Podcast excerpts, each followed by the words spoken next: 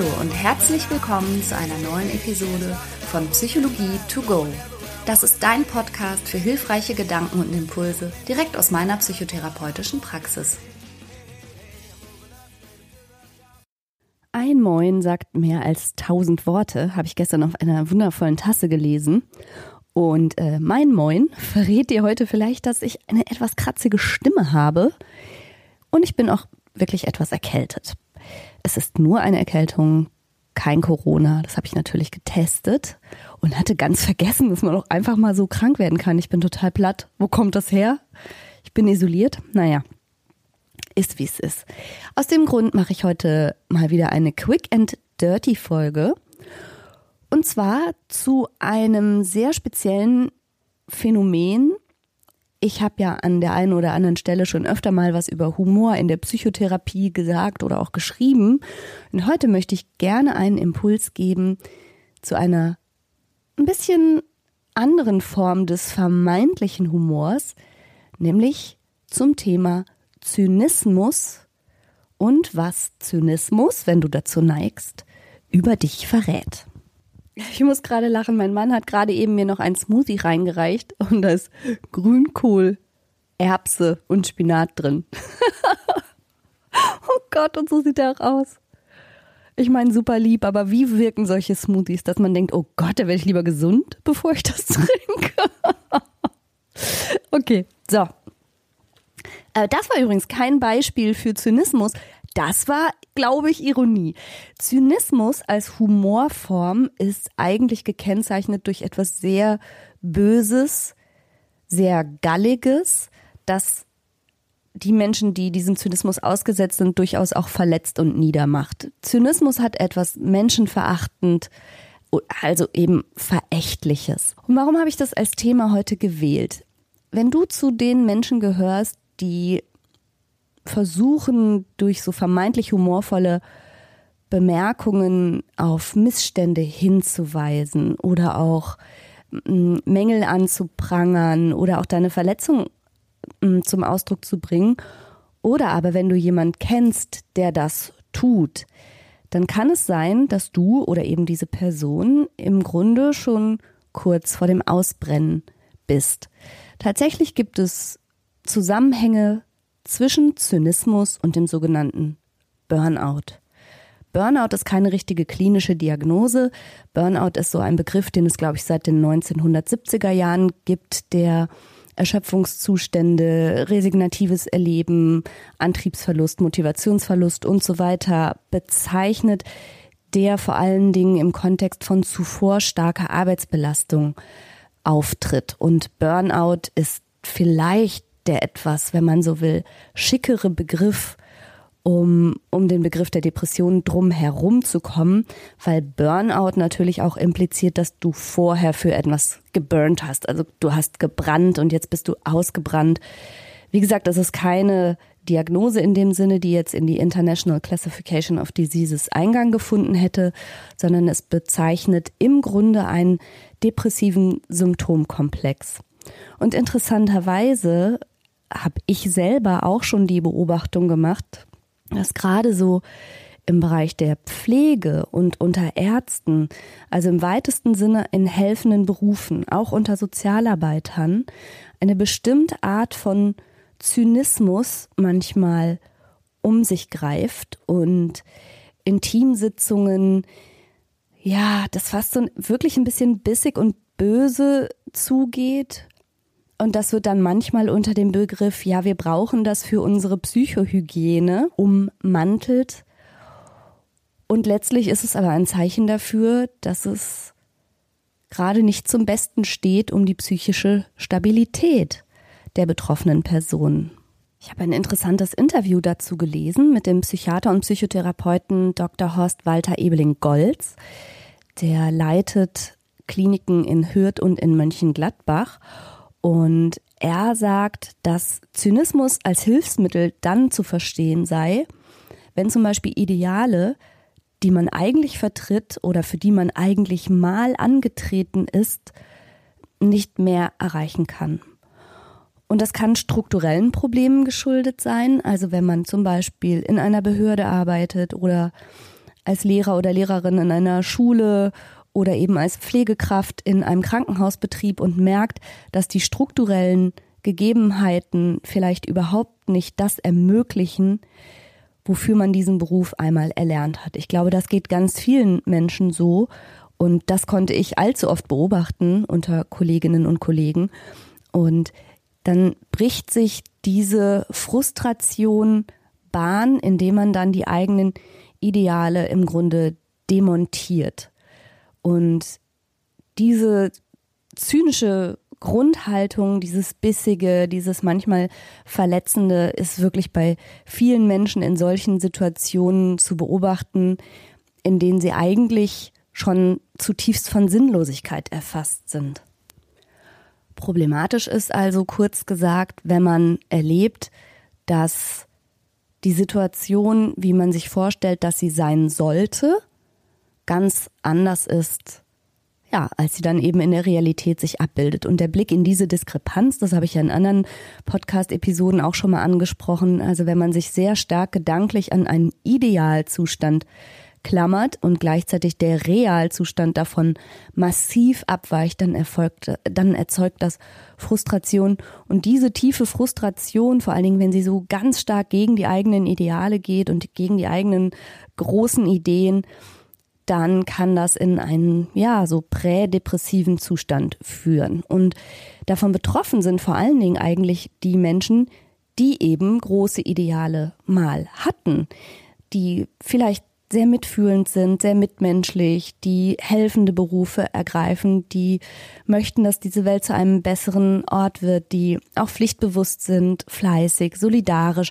Also eigentlich Menschen, die, muss man ja sagen, so die Qualitäten besonders stark vertreten, die für ein gutes Miteinander in dieser Gesellschaft auch total notwendig sind. Und wenn die dann merken, egal was ich bringe, es reicht nicht oder es ist hier gar nicht gefragt oder es verpufft, oder ich kenne es nur aus meiner eigenen Krankenhauszeit, dass du deine Arbeitszeit inzwischen bei weitem mehr damit verbringen musst, über Patienten zu schreiben und das überall abzusichern und noch einen Haken zu setzen und noch ein bisschen wasserdichter zu machen, rechtlich, als dass du Zeit hast, mit Patienten zu sprechen, dann kann ein das ganz fertig machen, krank machen, zweifeln lassen und dann ist eben Zynismus für manche Menschen ein Weg, damit so pseudo-humorvoll, aber in Wirklichkeit schon zutiefst resignativ damit umzugehen. Dr. Ebeling Goltz sagt, dass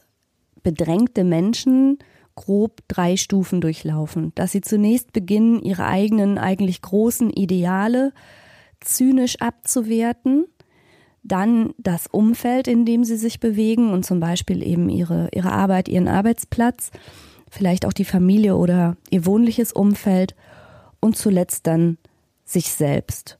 Und er sagt, dass das natürlich nicht hilft und auch nicht konstruktiv ist, führt letztlich vielleicht in einen wirklich apathischen und hilflosen und dann auch depressiven Zustand.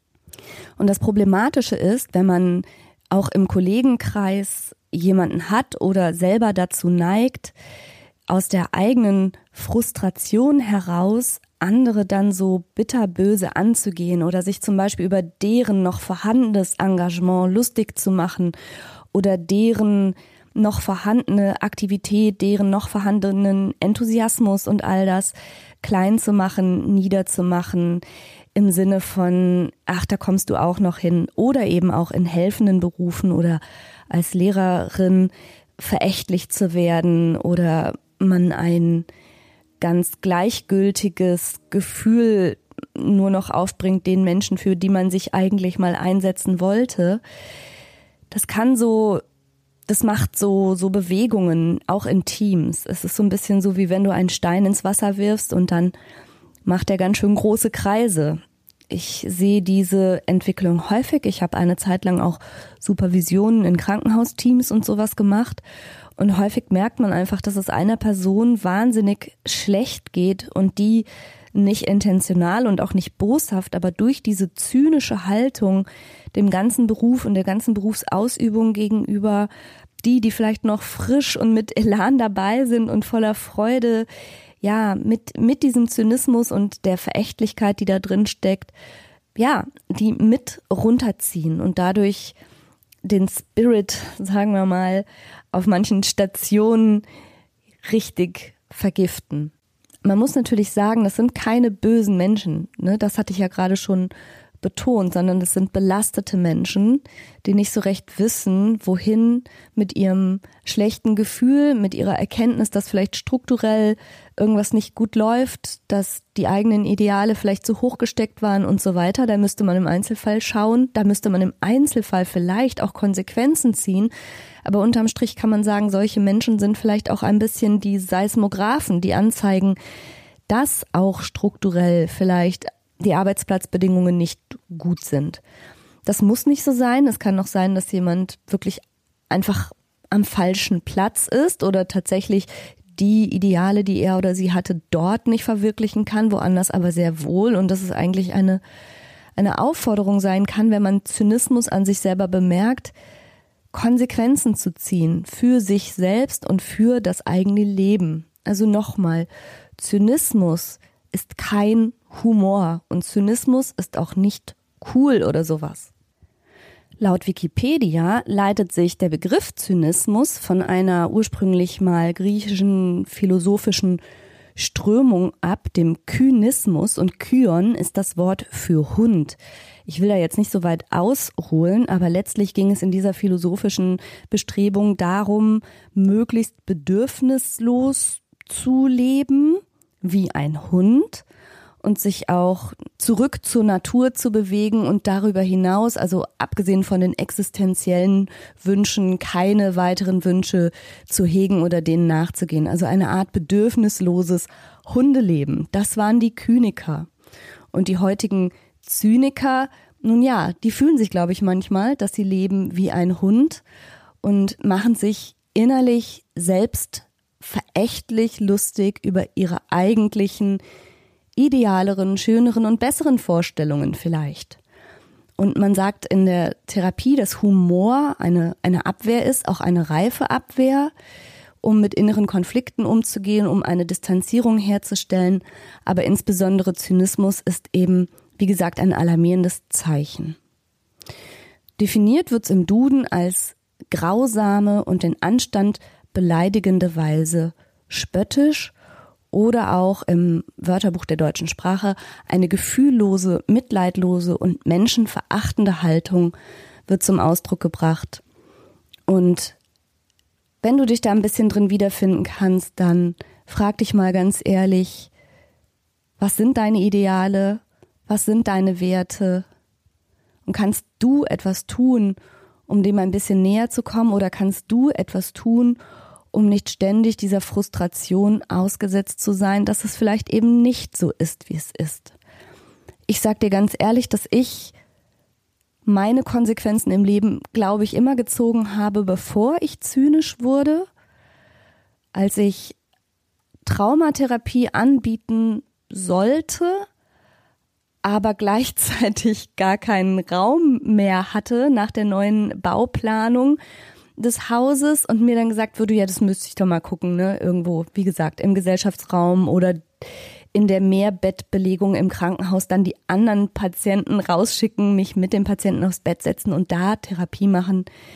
Das ging dann so sehr gegen meine Vorstellung von qualitativ hochwertiger Therapie, dass ich da eben rechtzeitig meine Konsequenzen gezogen habe. Aber ich kann mir gut vorstellen, dass was auch immer für Zwänge mich möglicherweise damals gehalten hätten innerhalb dieses ganzen Systems, ja, ich vielleicht auch irgendwann zynisch geworden wäre und dann so Sprüche gemacht hätte mit, wer braucht schon einen Raum als Psychotherapeut? Mein Gott, nein, wir heilen mit Hand auflegen, warum sollen wir sprechen mit Leuten?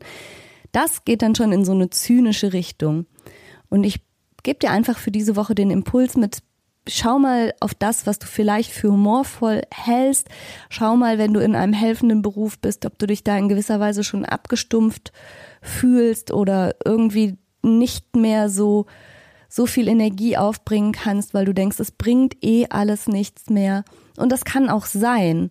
Aber wenn du deine eigenen Konsequenzen triffst und wenn viele Menschen ihre eigenen Konsequenzen daraus ziehen, dann ist das vielleicht auch wiederum die Grundlage für eine strukturelle Veränderung. Ich bin da ja immer so optimistisch und denke mir, naja, wenn ausreichend Leute darauf hinweisen, dass das so nicht geht und auch Konsequenzen ziehen, indem sie zum Beispiel kündigen, dann wird bei der nächsten Krankenhausplanung vielleicht auch berücksichtigt, dass die Psychotherapeuten Räume brauchen. Wenn nur genug Leute sagen, ihr spinnt ja wohl, ich kündige. Bevor ich hier bleibe, unter Bedingungen arbeite, die komplett gegen meine Werte, komplett gegen meine Ideale verstoßen und darüber zynisch und vielleicht krank und vielleicht Burnout und depressionsgefährdet werde. Das hat mit Selbstfürsorge zu tun und ich möchte dich ermuntern, da diese Woche vielleicht mal ein Auge drauf zu haben. So, und ich ziehe mich jetzt zurück mit dem köstlichen Smoothie. Ich glaube, die leckerste Ingredients ist Birne. Da wollen wir mal gucken, ob die Birne mir den Grünkohl und die Erbsen irgendwie verleckert. Ich wünsche dir eine tolle Woche mit ganz viel echtem Humor von Herzen und freue mich, wenn du nächsten Sonntag wieder dabei bist. Tschüss! just right. All the doors are open, and things are coming together just the way I was hoping. Now I'm never giving up.